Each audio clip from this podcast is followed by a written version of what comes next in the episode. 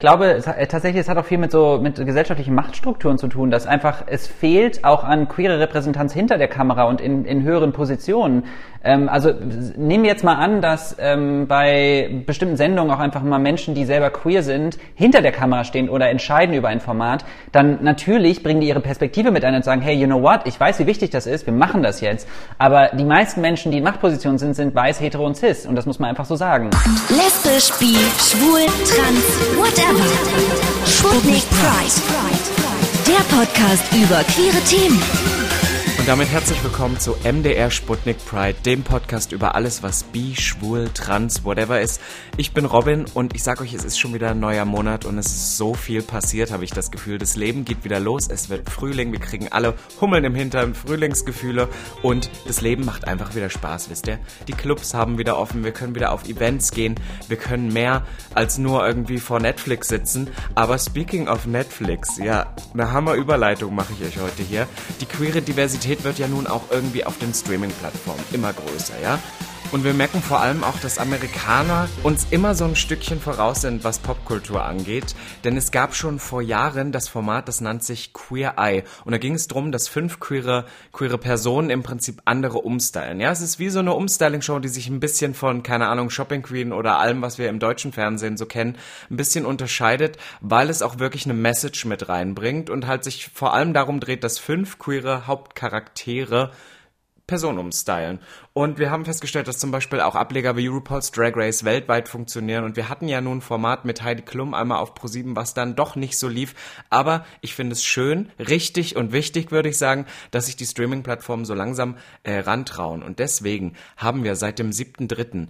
auf Netflix Queer Eye Germany, wo ganz, ganz tolle, fünf ganz tolle queere Personen im Prinzip ja, Leuten Free Makeovers geben. Aber es geht nicht nur darum, den Leuten einfach mal eine neue Frisur zu verpassen oder ein anderes Styling. Es geht wirklich darum, ein bisschen was in den Menschen zu verändern. Und ich habe manchmal das Gefühl, dass wir als queere Personen, und da schließe ich mich jetzt natürlich mit ein, schon meistens mehr durchgemacht haben im Leben als vielleicht eine heterosexuelle Person oder eine sehr heteronormativ lebende Person. Natürlich, Ausnahmen bestätigen die Regel, aber ich glaube, dass ein Outing, dass allgemein das Leben in der Gesellschaft als queere Person, dass das viel mehr für Konfrontation sorgt und vielleicht auch immer noch für Ärger oder Missverständnis. Und ich glaube, vielleicht genau deswegen sind queere Personen die besseren Stylingberater.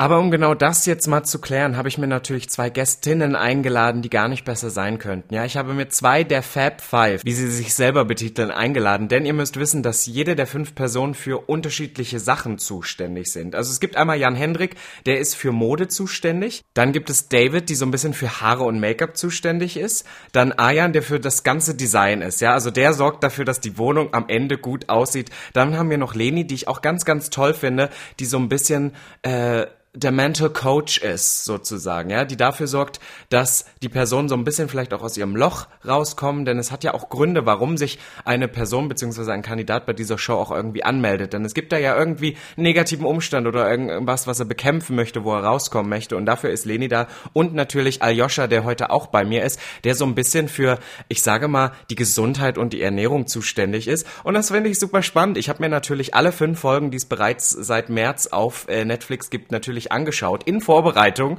und bin super happy. Ich bin ein Riesenfan davon. Ich muss sagen, dass mich das amerikanische Format nicht so mega gecatcht hat, aber ich finde das deutsche umso mehr. Vielleicht liegt es auch daran, dass ich natürlich ein paar der Fab Five persönlich kenne, aber es macht mir wirklich sehr, sehr viel Spaß, mir das anzuschauen. Deswegen möchte ich heute auch so ein paar Insights mit dem besprechen und natürlich auch von Aljoscha und David wissen, sind Queers die besseren Styling-Experten. Deswegen jetzt mit einem MDR Sputnik Pride tobenden Applaus begrüße ich Sie, Aljoscha und die David. Hi! Hallo! Woo! Ich freue mich. Ich muss sagen, ich muss sagen, ich bin ein bisschen aufgeregt, weil man muss ja jetzt ehrlich sagen, ihr seid jetzt Stars. Wisst ihr? Ihr seid jetzt Stars im Himmel. Dein Gesichtsausdruck dabei. Ja, ich bin ein bisschen, ich bin ein bisschen neidisch. Ich muss zuallererst mal sagen, wir haben uns jetzt schon ein paar Mal gesehen, aber wie war jetzt dieser ganze Release für euch, seitdem es draußen ist? Wie war das für dich, Ayosha? Ähm, surreal, schwierig. Also schwierig zu greifen, ehrlich gesagt. Äh, ich habe es auch schon ein paar Mal gesagt. Äh, in, ich hatte ja früher einen YouTube-Kanal und da habe ich dann YouTube-Videos hochgeladen und dann hast du so nach zwei, drei Stunden gesehen, ah okay, es haben so 20, 40, 50, 60.000 Leute gesehen und dann konntest du das irgendwie so greifen. Und jetzt ist es halt Netflix und Netflix sagt so, übrigens am 9. kommt diese Sendung raus und dann drücken die irgendwo einen Knopf und dann ist es ein weltweiter Release. Und ich denke mir so, ja, und jetzt? Keine Ahnung. Man merkt ja erstmal nichts. Ist ja nicht so wie eine Spritze in den Arsch, ne? Ist halt einfach auf einmal passiert und äh, dann auf einmal kommen so Nachrichten aus Japan. ja, lach nicht, ist so. Dann kommen so ein Der Vergleich mit einer Spritze in den Arsch, das kann ich denn ernst sein. Es geht nur um das Gefühl. okay, wir wissen Bescheid. Wir sind in einem Podcast, wir müssen die Menschen mitnehmen. Mhm, mhm, genau. Mhm, genau. Mhm. Ähm, ich wollte damit nur vermitteln, dass es super schwer zu greifen ist und auf einmal kommen Nachrichten aus Japan, aus ähm, Kanada, aus Brasilien, aus Spanien, überall äh, von der, aus der Welt kommen Nachrichten so, oh mein Gott, Queer Germany ist so cool. Ähm, und das ist total surreal. Das ist richtig komisch, aber es ist natürlich auch irgendwie toll, weil auch sehr, sehr rührende Nachrichten dabei sind von Menschen, also von Müttern zum Beispiel, die sich bei mir bedankt haben, die irgendwie ein klärendes Gespräch mit ihren Söhnen gesucht haben, die sich bei denen geoutet haben und es lief alles nicht so schön und die haben dann die Sendung gesehen und haben sich bei ihnen entschuldigt und also super schöne, rührende Geschichten. Das ist mein Take on dieser Frage. Bitteschön. David? ich schreie. David so, nö, war eigentlich okay. Spritze in den Arsch, fertig. ich ich habe die ganze Zeit in meinem Kopf überlegt, wie ich auch so einen schönen Vergleich wie eine Spritze in den Arsch ähm, bringen kann. Aber nee, es ist ähm, tatsächlich die Zeit nach den Dreharbeiten, also die Zeit, wo halt nichts passiert, ist halt so lang, bis es dann wirklich da ist, dass ich das ähm, zwischendurch immer dachte, okay, war das jetzt wirklich echt? Es war wie so ein Traum. Hä, ist das wirklich passiert? Weil die Zeit so ähm, komprimiert, intensiv war und dann alles wieder vorbei war für eine lange Zeit. Und dann auf einmal ähm, weiß ich noch, waren Ayosha und ich nämlich was essen in so einem kleinen Restaurant, saßen da draußen und wurden das erste Mal angesprochen auf Queer Eye und wir waren so, the fuck, it's happening. Und ähm, jetzt mittlerweile irgendwie dann diese, diese Präsenz, die wir bekommen und diese Sichtbarkeit, nämlich war jetzt auch irgendwie so die ersten Mal im Fernsehen und Radiointerviews das erste Mal gemacht und Podcast-Aufnahmen, die habe ich auch noch nie so richtig gemacht. Weißt du noch, aber bei dir war ich ja, das war ja der allererste Podcast, den ich jemals gemacht habe. Stimmt. Du warst vor Jahren mal bei Gag, genau, ist auch schon wieder. Das, du warst, du warst tatsächlich unsere erste Gästin, glaube ich. Das ist ewig her, ja, ja. Da sieht man mal, wie sich das Ganze so, so verändert. Nun jetzt mit so, gerade so Aufzeichnungen, wenn du so wartest. Ja, wie ihr jetzt sagt, ihr habt dann so Monate Zeit, wo ihr nichts tut. Hat man dann auch so negative Gefühle, dass man so denkt, war das, war das jetzt gut, was ich da abgeliefert habe? Glaubst du, da kommt Backlash? Hattet ihr Schiss davor? Ja, es war äh, Riesenschiss davor. Ähm, also, weil, ich meine, wir haben natürlich, wir sind ja jetzt so ein bisschen, ähm, naja, wir stehen ja quasi bei Netflix äh, gefühlt für die ganze deutsche Community, weißt du, und das spürt man schon im Nacken. Mhm, schon, schon, definitiv. Ich habe auch das Gefühl, also wir gehen jetzt mal way back, ne? Ihr seid so in der Aufzeichnungsphase. Ihr wisst so, okay, ihr seid jetzt die Fab Five, es geht los. Ich denke mir so, jeder von euch hat ja nur eine, eine eigene Aufgabe übertragen äh, bekommen. Und ich denke jetzt bei dir, Ayosha, ist so zum Beispiel, wenn du dann eine Person vor dir hast, die du nicht kennst, dass du dann im Endeffekt der was vorschlägst und die vielleicht sagt, hm, ist vielleicht nicht ganz so meins, da kann man ja eventuell dann auch noch mal was ändern bei dem ganzen Konzept. Aber zum Beispiel bei dir, David, bin ich so, wenn du da einmal jetzt keine Ahnung an die Haare rangehst die sind im Eimer und der Person gefällt's nicht, hat man noch nicht richtig Schiss davor, was die Reaktionen sein können? Ja, voll. Vor allem, wenn ich das mal so sagen darf, also die Bilder, das, was man ja sieht, Ne? Mhm. Sieht ja super schön aus im Salon, total toll ausgeleuchtet. Mhm. Und ich war zwischendurch immer so, Leute, ihr wisst schon, dass ich absolut gar nichts sehen kann, dass ich gerade quasi blind schneide. Und dann waren sie so, ja, aber die Bilder werden super aussehen, man wird sehen, wie die Haare mhm. fliegen. Und ich so, ja, aber ich sollte auch was sehen bei meinem Haarschnitt. und der, the pressure, ich so, die ganze Friseurinnenwelt wird so meinen Schnitt judgen, aber es sind gleichzeitig so viele Kameras auf mich gerichtet. Ey, ich musste zwischendurch immer ähm, abgewischt werden, weil mir die ganze Suppe den Rücken runterlief. Es gab 15 nicht. Kann ich bestätigen. Ich habe mir ja natürlich alle Folgen angeguckt. Nicht mal nur in Vorbereitung auf diese Folge heute, sondern wirklich, weil es mich ja natürlich äh, brennend interessiert hat. Und gerade bei dir, Aljoscha, es gab da dieses weltberühmte Gericht. Ich glaube, das darf ich jetzt schon mal spoilern für alle, die äh, Queer Eye Germany vielleicht noch nicht äh, gesehen haben. Ich glaube, dieses Gericht ist jetzt wirklich, das ist jetzt eine Weltmarke. Das, das war, glaube ich, einfach nur Spaghetti und Gemüse geschnippelt mit Wasser in eine Pfanne und aufköcheln lassen. Und es sah am Ende so toll aus. Und ich war die ganze Zeit immer, das kann, das kann doch nicht funktionieren. Kann das funktionieren, Aljoscha? Schmeckt das? Ja, es hat wirklich, also es ist nicht gestellt. Ich weiß, es ist ein One-Pot-Gericht. Und es war halt einfach so, ich meine, es war so einfach für mich so obvious, weil Björn hat gar keine Ahnung vom Essen gehabt. Björn hat vorher erzählt, so, ja, was ist denn du der Hauptspeise? Ich so, ja. Björn war Kandidat, ne? Björn war, genau, war quasi die erste Folge, also unser Alltagsheld der ersten Folge und alleinerziehender Vater und äh, sehr überfordert und hatte zum Beispiel sich noch nie mit dem Thema Essen auseinandergesetzt und erzählt mir in unserem ersten Gespräch, und ich meine, man sieht ja viele der Gespräche auch nicht, ne? wir sind ja den ganzen Tag am Drehen, die Sendung ist ja komprimiert auf das Wichtigste und äh, erzählt mir so, ja, Hauptspeise ist dann halt manchmal Kartoffelpüree. Ich so, mit was? Nee, nur Kartoffelpüree. Als Hauptspeise oder Haferbrei als Hauptspeise, halt nichts anderes. Das heißt, er hatte wirklich einfach gar keine Ahnung von, von wie funktioniert es in der Küche. Und ähm, habe ich halt gedacht, naja, One Pot, easy, alles einfach reinschmeißen, nur schnibbeln, Wasser drüber kippen, im Zweifel Gemüsebrühe, ne, gesunder Pragmatismus. Und ähm, ja, irgendwie habe ich sehr viele Nachrichten zu diesem One Pot Gericht bekommen, die Leute so denken, geil, voll easy, mache ich auch. Ich finde, im Endeffekt ist es sowieso doch meist so, dass irgendwie so die Momente, womit du am Ende nicht gerechnet hättest, so Kleinigkeiten, sind am Ende die, die dann so dieses riesige, dieses riesige auslösen irgendwie. Und bei mir war es tatsächlich auch dieses eine Gericht, wo ich dachte, das muss ich demnächst mal machen. äh, aber vielleicht, wenn wir jetzt so ein bisschen über die Ängste gesprochen haben, gibt's auch positive Momente, also wo ihr sagt, das war euer absolutes Highlight dieser ganzen Drehphase. Vielleicht fängst du gleich mal an, Aljoscha. Ähm, meinst du jetzt privat, also quasi für mich oder bezogen auf die AlltagsheldInnen? Das darfst du entscheiden, was für dich den größten Impact gehabt hat. Ähm, okay, also ich glaube, David hört das jetzt zum 8000. Mal, aber ich erzähle es jetzt trotzdem nochmal.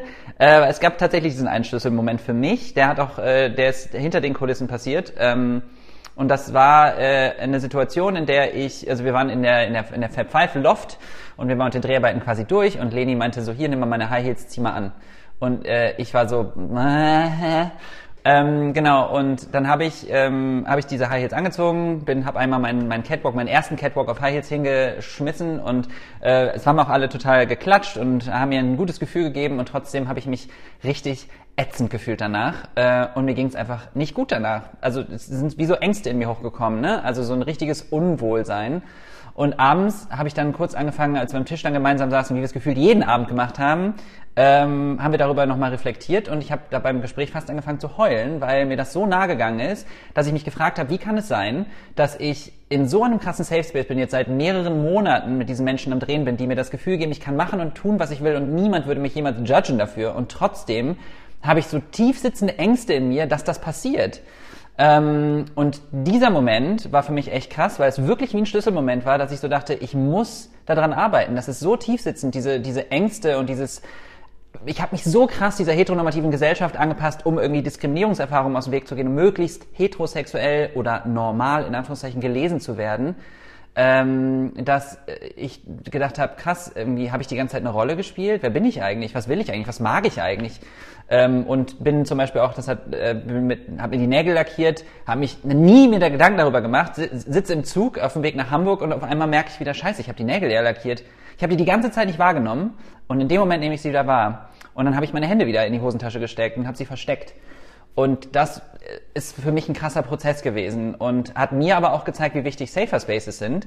Und das wiederum hat mir sehr in der Arbeit mit den äh, Alltagsheldinnen geholfen, weil ich mir gedacht habe, ich möchte, oder wir alle, wollen diesen Menschen eigentlich nur das Gefühl geben, ähm, dass wir ihr Bestes im Sinne haben und dass wir wollen, dass sie sich sicher fühlen und sein können, wer sie möchten. Aber das finde ich super süß, dass du das so sagst, weil ich habe das Gefühl, gerade gerade bei euch, bei euch Fab Five, ist es jetzt, ihr werdet natürlich auch durch diese Show in eine Position gehoben, wo es ja fast so ein bisschen was ist übertrieben, wenn ich jetzt sage göttlich, aber so ein bisschen was hat von wegen, ich bin ja ein bisschen gesetzter in meinem, in meinem Gebiet vielleicht als, als der Alltagsheldin oder die Alltagsheldin und äh, dass du aber trotzdem sagst, hey, aber ich konnte auch durch das Format genauso noch was lernen und dass wir irgendwie alle stetig auf einer Reise sind. Aber mich würde es auch nochmal interessieren, gerade jetzt bei dir, David, gab es für dich auch irgendwie so einen Schlüsselmoment, wo du sagst, boah, das hat mir auch nochmal irgendwie was ganz anderes gezeigt? Ich hatte auch irgendwie einige Schlüsselmomente.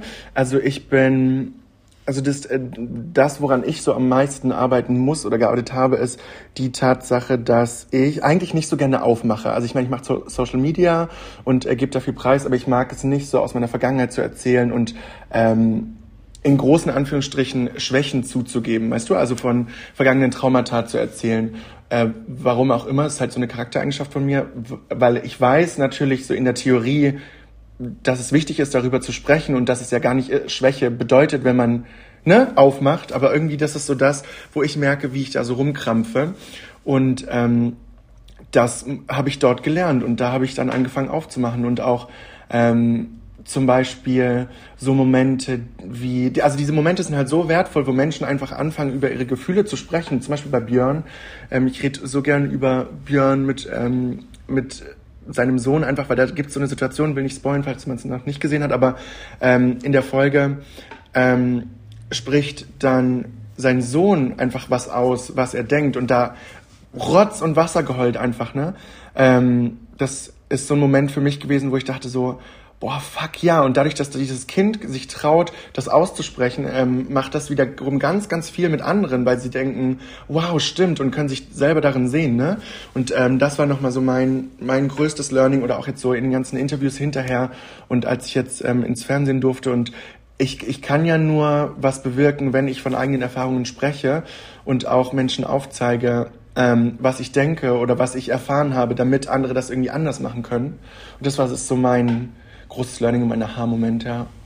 Ich finde es mega schön, dass du das gerade sagst, weil ich hatte mir einen Moment auch ausgepickt. Ich weiß nicht, ob wir genau über den gleichen Moment reden, aber es geht bei mir auch um Folge 1 tatsächlich direkt, weil ich jetzt sag, erzähle euch einfach mal, was so ein bisschen mein Highlight-Moment war. Und das ist eigentlich nur so ein kleiner Moment, aber der hat in mir irgendwie super viel bewirkt, weil der Sohn von dem Björn, glaube ich, war in der Folge 1. Das ist der Alltagsheld der Folge 1 es gibt einmal einen Moment am Ende, wo auch der Sohn noch mal kurz zu sprechen darf, wie das für ihn war. Und ich muss sagen, wäre ich eine queere Person und gehe in so eine Show und weiß, ich habe auch sehr oft heteronormative oder heterosexuelle äh, Personen vor mir, hätte ich auch immer das Gefühl, oh, ich glaube, aufgrund meines Aussehens, meines Looks haben die sofort Vorurteile.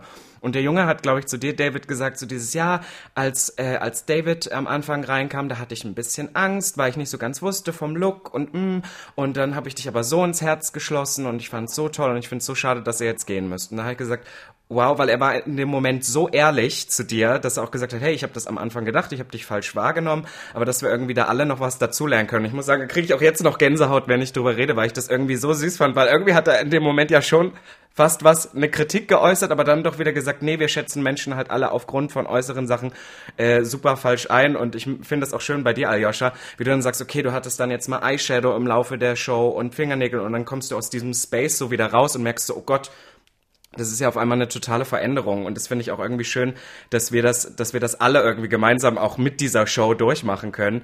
Was ich aber noch äh, wissen wollte, gibt's eine gibt's eine Folge, wo ihr sagt, das ist eure absolute Highlight-Folge? Äh, ja, ich mag ähm, ich mag tatsächlich sehr gerne die erste. Ähm, ich mag Björn und Finn mhm. Roman haben mich so, ähm, aber es ist richtig schwierig, mhm. weil die, also es gab so magische Momente mit allen, aber halt irgendwie off-camera, beziehungsweise ist das halt nicht drin geblieben. Ne? Du, also du weißt ja, wie es ist, wie viel man da so macht und wie viel wegfällt. Ähm, aber für mich ist es schon auf jeden Fall Björn. Auch weil ich ganz viel, also alles, dieses ganze Fußballthema ist mit so viel Schmerz verbunden. Mhm. Ähm, und auch deswegen, weißt du, ähm, mhm. glaube ich, ja glaube auch, was noch da mit reinspielt, ne? Correct me if I'm wrong, David, aber ich glaube, das war ja auch äh, von der Reihenfolge her die letzte, die wir gedreht haben. Also es war eigentlich die letzte Folge. Kriegen wir jetzt Insider-Informationen, ja? Okay. Dürfen wir sowas sagen? Weißt du? Ja, das dürfen wir sagen. Zu spät, es ist drin, es ist drin. Ehrlich gesagt, es ist eh schon im Internet, weil ich habe auch, ja. egal, ich habe auch woanders schon ja. darüber gesprochen. Hallo Netflix. Cut. Ich war's nicht, ich war's nicht. Ich... Einer der Fab Five wurde ersetzt für die zweite Staffel. Äh, und ich glaube, dadurch, dass es die letzte Folge war, waren wir halt auch schon so, wir waren, also wir haben uns alle auch noch ein bisschen sicherer in, mit uns selbst gefühlt, wir kannten uns besser, es war alles ein bisschen emotionaler und intensiver nochmal untereinander. Ähm, ist mein Gefühl, dass das noch mit reinspielt, weil ich, für mich war es auch die erste, also die Björn-Folge, äh, die so berührend war, einfach auch, weil der Sohn mit dabei war, diese Ehrlichkeit, diese Verletzlichkeit. Ich mag es auch einfach total gerne, wenn heterosexuelle Cis-Männer Gefühle zeigen und weinen und einfach ehrlich sind und dieses diese, also kein, einfach nicht dieses typische Bild von toxischer Männlichkeit darstellen, was einfach für mich Björn war. Also nicht mhm. toxische Männlichkeit, sondern, ne, und das fand ich total schön von Tag eins an eigentlich. Ähm, und insofern würde ich auch sagen, dass, dass alle Folgen irgendwie was Magisches hatten und jede Folge hat so, ich glaube, andere, also jeder von uns hat einen anderen Bezug zu den einzelnen Folgen, weil man immer andere Lebensrealitäten und andere Bezüge hat, also Parallelen sieht. Weißt du, was ich meine? Ja. Ich habe super oft auch das Gefühl, dass ähm, correct me if I'm wrong, aber wir als queere Personen haben uns auch so ein bisschen unsere Spaces aufgebaut, teilweise, die meisten von uns, ich würde sagen, wir drei hier zumindest definitiv und fühlen uns da drin sehr sicher. Und ich habe manchmal das Gefühl, dass ähm, das natürlich auch ein bisschen die Sichtweise beschränkt, weil wir wissen natürlich genau, was wir wollen, was wir mögen und dann triffst du vielleicht auch so auf die Alltagsheldinnen und dann merkst du so, oh, das sind noch mal ganz andere Lebenswelten, von denen du irgendwie gar keine Ahnung hattest. Aber wenn ihr jetzt schon einmal sagt, dass das so ein bisschen so ein bisschen anders vielleicht auch aufgenommen wurde, wie es am Ende ist, äh, wie viele wie viele Personen habt ihr denn insgesamt wirklich besucht? Also wir haben nicht äh, nicht mehr gemacht als ähm, also es gibt nur die fünf, nur in Anführungsstrichen. Also du meinst, du meinst quasi, dass wir welche besucht haben, aber die, sind, dass die Folge ist so schlecht geworden, Netflix sagt, nee, wir schmeißen mal raus. Ja, ja, wer weiß, das, äh, das interessiert. Es gibt, ich, ich habe tatsächlich im Internet gelesen, passt auf, ich habe Spekulationen, es gibt ja immer wildeste Spekulationen, dann gibt's auch immer Foren, wo Leute was schreiben und dann spinnen Leute immer das wildeste, wildeste Zeug zusammen. Und ich wusste, dass das äh, Folgen, glaube ich, anders aufgenommen wurden, als sie ausgestrahlt sind. Aber deswegen, ich, ich dachte, ich hau's einfach mal raus, weißt du, man muss auch hier mal so ein bisschen, bisschen schwierige Fragen stellen, um eure Antworten zu sehen. Du frech, jetzt Aber- gut machst du deinen Job hier. Ja, du, schon. man muss, man muss, man muss alles mitnehmen. Aber ich, ich habe noch eine Frage zur, wenn ihr jetzt sagt, so Staffel 1, okay, mega. Ich würde sagen, wir sind alle ziemlich happy damit. Ähm, habt ihr Wünsche für Staffel 2, wo ihr sagt, das, das hätten wir gerne noch als extra oder das sollte sich vielleicht auch noch verändern, was ihr jetzt so seht, wo die Ausstrahlung stattfindet? Ich hätte gern einen neuen Cast. Ich auch. Ähm, was ich mir wünschen würde tatsächlich, dass ich ähm, so ein bisschen mehr in Bezug auf die Haare noch machen kann oder so. Ähm, weil dadurch, dass so Drehtage immer so krass kurz sind, ich hätte halt voll gerne so richtige Umstylings gemacht. Weißt du, was ich meine? Ich will irgendwie mal noch äh, irgendwie was färben oder so. Ich habe in, in, also in Anführungsstrichen nur Schnitte gemacht. Ich möchte gerne noch ein bisschen mehr zeigen, was da so, was da noch rausholbar ist, aber ich weiß gar nicht, ob das so leicht umsetzbar ist. Ähm, das würde ich mir auf jeden Fall wünschen.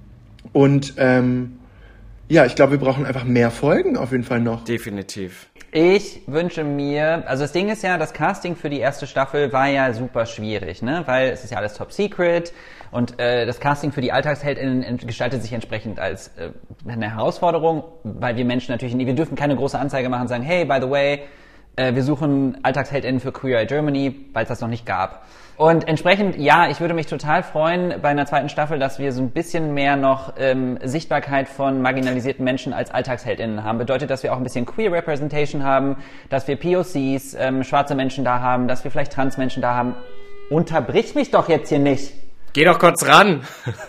Nee, das mache ich jetzt nicht. Dass äh, vielleicht auch mal Transmenschen dabei sind. Also das, das wür- würde ich mich total darüber freuen und ich glaube, das ist auch total realistisch. Ähm, und ja, mehr Folgen auch. Ich, ich glaube, ähm, das macht einfach super viel Spaß. Joschas Antwort hat so richtig Mehrwert und nicht so, ich will mehr Haare machen. Danke auch. Nee, aber ich, Ich, ich, möchte finde mehr, ich, das ich möchte mehr. One-Pot-Rezepte machen. Ja, ja, ich, ich glaube, ich glaube, die, die, da warten die Leute drauf. Ich finde, du solltest noch mal einen äh, separaten äh, Instagram-Account dazu machen, weil wir werden es, glaube ich, definitiv alle nachkochen. Aber ich habe mir, ich habe mich vielleicht auch gefragt, ähm, ob es vielleicht auch noch so extremere Challenges geben könnte oder so. Ich habe immer das Gefühl, man muss sich ja immer von von äh, Mal zu Mal steigern. Deswegen kam ich gerade so mit diesem Bungee-Jumping. Ich würde es eigentlich toll finden, wenn es in der nächsten Staffel auch irgendwas gibt, wo ihr über euch hinweg äh, irgendwie trauen müsst mit mit den Personen. wisst ihr? Geil. Ih, du schon wieder. Leni soll das mal machen. Die ist unsere Expertin. Ich würde es geil finden. Also Bungee-Jumping oder so ein Scheiß würde ich auch mitmachen. Aber Ja. äh, also das wäre ja eher Lenis, äh, Lenis Bereich, ne? Ja, aber ihr müsstet alle mitmachen. Wir müssen alle mitmachen. Das ist eigentlich eine coole Idee auch. Ich, das ist so ein bisschen. Seht ihr, ich. Ja, ich habe ja schon gesagt, wenn ihr den Cast verändert, ich melde mich freiwillig, falls aber auch behind the scenes noch was frei wird. Ich, ich schreibe euch da auch noch ein bisschen was zusammen, was ihr dann alle machen müsst. Ja. Aber ich glaube, dann driftet die Show ein bisschen vom Mehrwert ab. Wisst ihr, dann geht's nicht mehr so sehr um die Emotionen, sondern dann nur noch, ihr habt, ihr habt, müsst halt irgendwas machen. Aber vielleicht, um mal ein bisschen direkt von Queer Eye Germany wegzukommen, ich habe noch ein paar Fragen zu dem Thema, weil ich das super spannend finde. Ich habe heute so ein bisschen drüber nachgedacht, gut, wie viel queere Repräsentation haben wir denn so in der deutschen Medienlandschaft? Und ich muss ja ehrlich sagen, klar sind so Streaming-Plattformen wie Prime Video, Netflix, die sind sehr, sehr vorne mit dabei, die haben ihre eigenen Specials oder so. Aber ich muss sagen, für uns alle war das ja letztens so ein riesen Oh, jetzt geht's los, weil, weil ihr halt äh, bei Netflix jetzt seid. Habt ihr das Gefühl, dass gerade queere Formate, beziehungsweise vor allem Formate, wo queere Personen total im Fokus stehen, dass das noch viel zu wenig in der deutschen Medienlandschaft sind? 100 Prozent ja. Same. 100 Prozent. Ich habe nämlich super oft auch das Gefühl, dass es zwar, dass wir zwar so weit sind, dass wir diese Charaktere inkludieren, in eine bereits bestehende Serie, aber dass man wirklich sagt, okay, wir geben jetzt rein queeren Personen, die sehr, ein sehr diverser Cast, der sich aus wirklich nur queeren Personen zusammenstellt, eine, eine Show, die so viel Tragweite irgendwie hat. Ich habe das Gefühl, dass sich das noch nicht viele trauen und das finde ich super schade. Was glaubt ihr, woran es liegt? Ähm, ich glaube, es liegt einfach daran, dass da eine Angst da ist, dass dann einfach nicht so viel geguckt wird, ganz ehrlich. Weil, also du, guck mal, du hast ja dann schon, es haben sich ja so Leute in der Medienlandschaft manifestiert, wie, sagen wir mal zum Beispiel, ähm, Riccardo Simonetti ist sehr präsent, ne, hat so viel gemacht. Ähm, und dann würde ich jetzt mal noch behaupten, so Personen wie Olivia Jones, weißt du, die das seit so vielen Jahren macht und die ist man quasi, die sind man, äh, oder Zuschauende sind gewohnt, diese Menschen zu sehen, deswegen kannst du die einsetzen. Aber überleg mal, wie wenig neue Gesichter du da siehst in der Hinsicht. Also es ist ja generell bei den Medien so, dass irgendwie immer dieselben Leute genommen werden. Ähm, und ich glaube, es ist einfach Zeit, dass dass neue Gesichter mit auftauchen mit unterschiedlichen Sichtweisen ne? und neueren Sichtweisen vielleicht auch. Ja, bitte, Ayosha. Und bitte, Dankeschön. Äh, ich glaube, äh, tatsächlich, es hat auch viel mit so mit gesellschaftlichen Machtstrukturen zu tun, dass einfach es fehlt auch an queere Repräsentanz hinter der Kamera und in, in höheren Positionen. Ähm, also nehmen wir jetzt mal an, dass ähm, bei bestimmten Sendungen auch einfach mal Menschen, die selber queer sind, hinter der Kamera stehen oder entscheiden über ein Format. Dann natürlich bringen die ihre Perspektive mit ein und sagen, hey, you know what? Ich weiß, wie wichtig das ist. Wir machen das jetzt. Aber die meisten Menschen, die in Machtpositionen sind, sind weiß, hetero und cis. Und das muss man einfach so sagen. Und entsprechend ist es aktuell aus meiner Perspektive eher so, dass, ähm, dass queere Menschen instrumentalisiert werden, um sich das Schild Diversity auf die Stirn zu klatschen. Ähm, sieht man auch ganz gut an Germany's Next Top Model. Ne? Also ich möchte es jetzt nicht bashen, aber ich bash es mal kurz. Ähm, Heidi, also ich meine, ich finde es cool, dass, dass, dass es jetzt diverser geworden ist, dass wir ähm, äh, Curvy-Models dabei haben, dass wir ältere Models dabei haben, ähm, dass wir auch Trans-Menschen dabei haben, aber äh, gleichzeitig, also sei diverse, aber nutze es nicht, um Werbung dafür zu machen, mach es einfach. Sobald du es thematisierst und instrumentalisierst, um dein eigenes Format und dich damit aufzuwerten, finde ich es halt nicht mehr so cool. Weil natürlich bewirkt es trotzdem was und ich bin trotzdem happy darüber, aber es hat halt so einen bitteren Beigeschmack, weißt du? Und ich glaube, es liegt einfach daran, dass wer, wer ist das, der es entscheidet? Heidi Klum, so. Und sie selber ist halt nicht betroffen. Für sie ist es halt einfach ein Marketing-Tool und äh, also so fühlt sich zumindest an. Ähm, und ja, das ist, würde ich sagen, auch noch wichtig. Wir brauchen mehr queere Menschen überall. Ich, hab, ich, ich möchte euch noch mal ein kleines Anekdötchen erzählen. Passt auf, ich war vor äh, unlängst war ich auf einer Veranstaltung und da wurde ich dann gefragt, ach ja, es war die Fashion Week, ich gebe es jetzt zu, es war die Fashion Week und ich habe euch die Anekdote auch schon erzählt, aber ich erzähle sie trotzdem noch mal für alle, die, die hier heute zuhören. Ähm, Dort, dort wurde ich gefragt, ja, jetzt sind ja auch die KandidatInnen von, von Queer Eye, Queer Eye Germany sind ja jetzt auch auf der Fashion Week und ihr vom Prince oder Princess Charming ja auch. Ist es dann nicht so, dass man sich so ein bisschen das Spotlight auch wegnimmt? Und ich muss sagen, das ist eine Frage, ja, Aljoscha, du verleihst hier schon die Augen, wo ich wirklich richtig lange drüber nachgedacht habe, weil ich dann so irgendwie dachte, diese Frage hatte ich mir, um ehrlich zu sein, vorher noch nie gestellt, weil ich auch gerade durch Arbeit an Podcasts so festgestellt habe, oh, das beflügelt sich eher gegenseitig, als dass es sich was wegnimmt. Aber ich habe manchmal das Gefühl, dass mit uns queeren Personen, so wie du das jetzt sagst, Aljoscha, die so ein bisschen auch instrumentalisiert werden, jetzt das Gleiche gemacht wird, was in den 2000ern mit so Popdieben gemacht wurde. Dass man sagt, es ist nur Platz für eine, man muss sich entscheiden, entweder oder. Habt ihr das Gefühl, dass dieser Limited Spot oder dieser, dieser minimale Platz, den wir bisher noch in der Tragfläche irgendwie haben, dass, dass der sich reingeteilt wird, dass da Ellenbogenausfahren ist, oder findet ihr das total Quatsch? Ich kann irgendwie beide Seiten verstehen. Also ich, ich glaube, das, was ich eben erzählt habe oder worüber wir eben gesprochen haben, ähm, dass es halt so wenig queere Repräsentanz gibt, führt natürlich dazu, dass wahrscheinlich Menschen, auch queere Menschen oft denken, ich muss um meinen Spot kämpfen, ähm, weil es eben noch nicht so viel Spots gibt. Und deswegen würde ich schon verstehen, dass in einem so ein bisschen was hochbrodelt vielleicht und man sich denkt, boah, fuck, ey, ich hätte das auch gerne gemacht. Und es gibt halt nicht so viele, also es gibt vielleicht nicht so, so viel Spotlight dann. Man, man denkt sich so, äh, keine Ahnung, ich habe zum Beispiel selber manchmal auch das Gefühl, ich bin vielleicht nicht so spannend teilweise für die Öffentlichkeit, weil ich nicht ähm, auffällig genug bin, weißt du, was ich meine? Wie vielleicht andere Menschen. Ähm, und das ist auch wieder eine Form von Instrumentalisieren, der äh, cis-heteronormativen Gesellschaft, die dann sagt so, nee, aber wir wollen aber lieber die Person, die so ein bisschen äh, krasser ist und wir wollen, ne, also das ist halt normal, dass das dann irgendwie passiert, dass, dass in solche Gedanken vielleicht auch in einem hochkommen, beziehungsweise äh, dass, dass andere queere Menschen dann auch so denken, shit. Aber äh, gleichzeitig, wie du schon meintest, wir sitzen alle in einem Boot und wir alle wollen dasselbe und wir alle ziehen an einem Strang und sollten eigentlich einander supporten und sagen, hey, mega cool, ähm, dass wir irgendwie gemeinsam etwas dafür tun können, dass sich für uns alle perspektivisch etwas ändert. Ich wünschte, es würde auch mal wieder jemand an meinem Strang ziehen. Ach. Das Ding ist, wenn der Ayosha so antwortet, dann ist immer eigentlich alles schon drin, was ich auch denke tatsächlich. David, was sagst du dazu? Ich glaube, das Letzte, was wir gebrauchen können, ist, dass wir uns gegenseitig, ähm, dass wir uns gegeneinander ausspielen und dass wir solche Gedanken zulassen, wie wir nehmen irgendwie jemand anderem den, den Platz weg, weißt du? Sondern ich glaube, dass wir alle für eine Revolution kämpfen sollten und das können wir nur gemeinsam. Punkt. Und auch, ähm, weißt du ja auch selber, so innerhalb der queeren Community, diese ganze Diskriminierung. Alter, rafft euch alle mal, ne? Ähm, können wir bitte, wir, wir sind so, wir haben irgendwie unsere Safe Spaces. Sagen wir mal, du hast eine Queer Bar und ähm, da wollen sich alle drin sicher fühlen, weil sie vielleicht auf der Straße eben nicht sicher sind. Und wie kann es sein, dass dann innerhalb dieser Community dann auch noch weißt du, das stattfindet, dass Leute dann irgendwie immer noch sich über andere stellen und ähm, irgendwie das machen, was sie selber so verurteilen. Es geht nicht in meinen Kopf rein.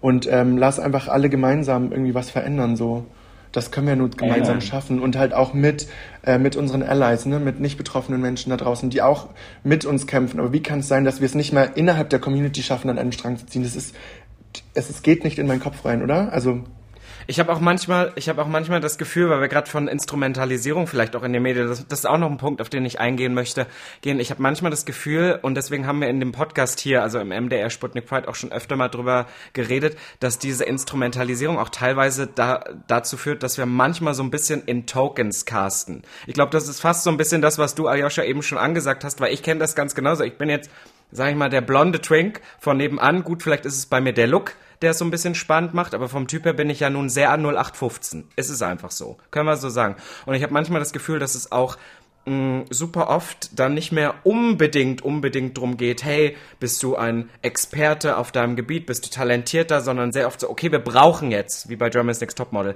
wir brauchen jetzt unbedingt, wir brauchen die Transfrau, wir brauchen eine, die ein bisschen älter ist und nicht unbedingt, weil die Person, die älter ist, halt einiges auf dem Kasten hat, sondern einfach nur, weil wir sie brauchen. Und das, finde ich, ist eine Bewegung, die mir irgendwie gar keinen Spaß macht, muss ich sagen. Was haltet ihr davon? Weil ich glaube ja, dass das Thema Diversity gerade in Queer Eye Germany natürlich auch ein riesen, riesen Ding war, ne? Wie divers sind wir jetzt? Wenn ähm, ich das sagen darf, weil ich auch, ich war ja letztes Jahr bei GNTM auch und äh, das ist ja das, was ich jetzt immer gefragt werde, so wie, ne, Rainbow Washing und du warst da, aber wie siehst du das, warum machst du das oder warum hast du das gemacht? Und das Ding ist, alles, alles, ähm, jedes Unternehmen instrumentalisiert alles, um sich das alle, ne, das ist so. Und ähm, ich habe ähm, in meinem Kopf, also ich habe auch über- überlegt, okay, wie mache ich das? Ich war ja zum Beispiel halt für Beauty Blender, beziehungsweise für New Flag, äh, von New Flag gebucht, für Beauty Blender, weil ich da auch Ambassador war, jahrelang und Education gemacht habe. Und die haben mich einfach als mich gebucht. Ne? Also nicht, weil sie jetzt ähm, irgendwas im, im Schilde hatten oder weil sie jetzt dachten, oh, wir brauchen eine queere Person, sondern mich als Professional. Und so bin ich auch bei GNTM reingekommen. Weißt du, was ich meine? Also ich wurde, es wurde nicht gesagt, guck mal, eine nicht-binäre Person, oder weißt du? ähm, und deswegen war das nochmal was anderes. Und wenn ich jetzt, wenn man jetzt zum Beispiel nochmal an Unternehmen denkt und an Führungspositionen, ähm, wenn, wenn dort jetzt gesagt werden würde, okay, wir brauchen Sichtweisen von allen Menschen, wir brauchen eine Bi- BIPOC-Person, dann brauchen wir noch, sagen wir mal, eine dicke, eine alte, ne, jetzt mal so ganz plump gesagt, ähm, dann wäre das ja auch dann wär, dann würdest du das ja auch machen, weil man das so braucht. Aber dennoch hättest du dann all diese Sichtweisen und diese Prä- Repräsentanz. Also ist es so, egal was du tust, du kannst es immer positiv und negativ sehen. Und ich versuche da halt wirklich das Positive zu sehen. Denn wenn ähm, jetzt eine Show wie GNTM sagt, okay, wir müssen das jetzt machen und sich damit schmückt, es fühlen sich dann trotzdem all diese Menschen, die dort sind, stehen dann wieder für die Menschen da draußen, die denen zeigen so, hey, wir sind da, es gibt uns. Weißt du, es ist alles so, Zweischneidiges Schwert. weißt Okay. du, aber bitte seh Ja, ja. versuch es positiv zu sehen, aber sehe auch diesen krass bitteren Beigeschmack. So glaube ich das. Und ich will eine Sache nochmal dem hinzufügen, weil ich das absolut richtig finde. Ich finde, es wäre total falsch, Betroffene für ein kaputtes System zu verurteilen. Also jetzt zu sagen, hey, du hast dich instrumentalisieren lassen, du bist irgendwie das Problem. Also zum Beispiel, dass man jetzt sagt, David, dass, dass man dir das jetzt als Vorwurf machen würde, finde ich total falsch. Äh, quasi zu sagen, wir nehmen jetzt Betroffene und machen denen Vorwurf darauf, dass ein System, äh, dass wir in einem System leben, was einfach verkorkst ist ähm, das ist kein guter Ansatz. Also das System ist das Problem, nicht die Menschen, die sich natürlich freuen über Sichtbarkeit. Ich meine, das kann man doch niemandem absprechen. Natürlich würde, würde jeder Mensch sich freuen, hey, äh, ich bekomme diese Plattform und ich bewirke damit ja trotzdem etwas.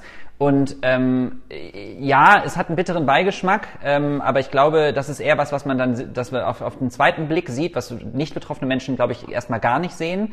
Ähm, und auch da ist dann wieder der Punkt, das ist aber ein neuer Ansatzpunkt für uns, daran zu arbeiten, weiter aufzuklären und Menschen darauf hinzuweisen, weil anders funktioniert es leider nicht. Ähm, genau. Genau so. Die Leute ähm, einfach ja. in den Arsch oh zu spritzen. Mit einer O-Spritze. Stopp, Hallo, wir sind hier. Eine Spritze in den Po. Wir sind, wir sind hier beim MDR, wir haben ja Bildungsauftrag, verdammt nochmal.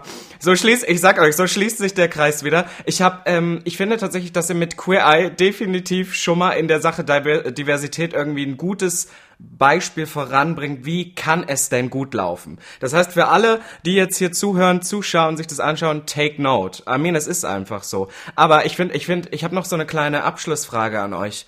Äh, und da finde ich, dass ihr ganz ehrlich äh, antwortet. Ich habe die am Anfang im Intro schon geklärt, deswegen habe ich euch auch nicht gesagt, was ich, was ich vorhin gesagt habe. Sind Queers die besseren Styling-Expertinnen? Ist jetzt die Frage. Freche Frage wieder.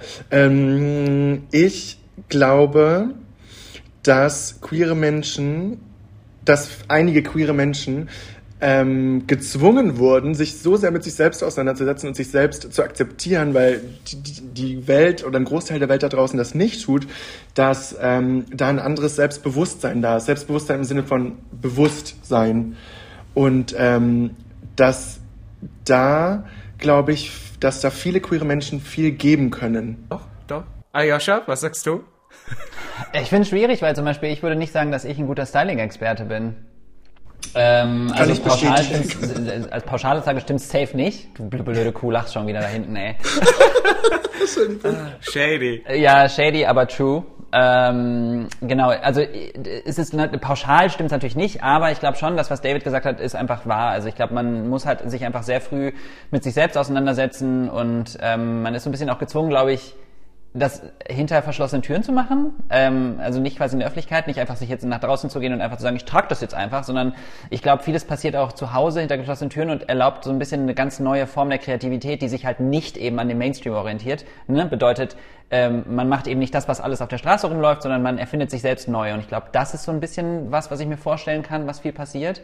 Bei mir jetzt zum Beispiel nicht, aber bei anderen Menschen, wie zum Beispiel David. Ja, aber vielleicht, vielleicht können wir das ja noch mal ein bisschen irgendwie allgemeiner raushauen, weil ich habe das Gefühl, also auch Queer Eye Germany wird ja immer so als als Umstyling-Show ist jetzt so das Label, aber eigentlich ist es richtig fies, weil eigentlich ist es ja nicht das, was der Kern dieser Show ist. Aber ich habe manchmal das Gefühl, dass äh, queere Personen, wie, wie ihr das vielleicht auch schon sagt, so ein bisschen mit vielen Themen sich viel mehr auseinandergesetzt haben. Ich habe das Gefühl, man trifft super oft äh, Menschen, wo ich dann immer merke, Gottes Willen, die haben sich über solche Sachen noch nie den Kopf zerbrochen. Und ich glaube, dass gerade queere Menschen aufgrund von Outings, aufgrund von Diskriminierung, aufgrund von, von immer noch irgendwie äh, Nachteilen in unserer Gesellschaft als offen queer lebende Person, ne, äh, glaube ich, da viel bewusster an viele Sachen rangeht. Und vielleicht ist das genau irgendwie das Konzept, was die Show zu so einem Erfolg macht. Ja, it's called privilege, I guess. Also ich würde sagen, dass je privilegierter du bist, äh, oder je weiter auf der, je, je, weiter wir hochgehen auf der Privilegienpyramide, ähm, desto weniger musst du dich mit Themen auseinandersetzen, die dich im Alltag betreffen. Und desto mehr kannst du dich davon abschotten, würde ich mal sagen. Und je weiter du runtergehst, desto mehr musst du dich äh, zwangsläufig damit auseinandersetzen. Das ist ja nicht was, was man macht, weil man es möchte, sondern weil man gezwungen wird von der Gesellschaft. Ähm, und ich glaube, das hat natürlich zur Konsequenz, dass man sich zwangsläufig sehr viel äh, mit sich selbst, mit seinen Gefühlen, mit dem, was gesellschaftlich passiert, mit den kritischen Themen auseinandersetzt. Immer wenn ich aufhöre zu reden, ist so.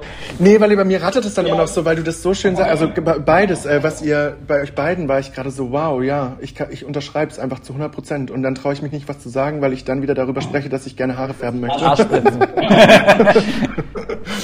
du, aber, aber David, Haare färben ist auch völlig okay. Wir freuen uns alle. Ich muss, ich muss sagen, ich muss sagen, ich saß die ganze Zeit immer davor und machen wir uns doch nichts vor. Bei all dem, was passiert, waren wir die ganze Zeit, was wird mit den Haaren passieren? Was wird mit den, was wird mit dem Make-up passieren? Wie werden die aussehen danach? Also es ist ja trotzdem das, was am, am Ende the most visible ist für, für alle Zuschauenden. Ich glaube, deswegen ist es schon so, dass man immer denkt, oh, vielleicht wird's jetzt blond oder rot oder so. Deswegen am Ende du. Wie heißt der Spruch zu den Haaren nochmal?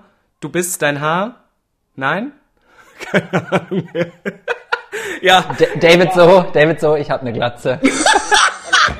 Ja, du, ich, ich, sag, ich sag euch, ich glaube, somit, somit schließt sich der Kreis wieder. Ich danke euch definitiv, dass ihr einmal da wart. Für alle, die jetzt hier einmal zuhören, schaut es euch an. Die erste Staffel Queer Eye Germany, wir brauchen definitiv eine zweite. Ich habe jetzt schon irgendwie die Sucht nach mehr und ich würde mich sehr freuen, wenn wir uns hier bald wieder sprechen, meine Lieben. Das war richtig schön. Vielen Dank. Bis Danny, ciao. Tschüss.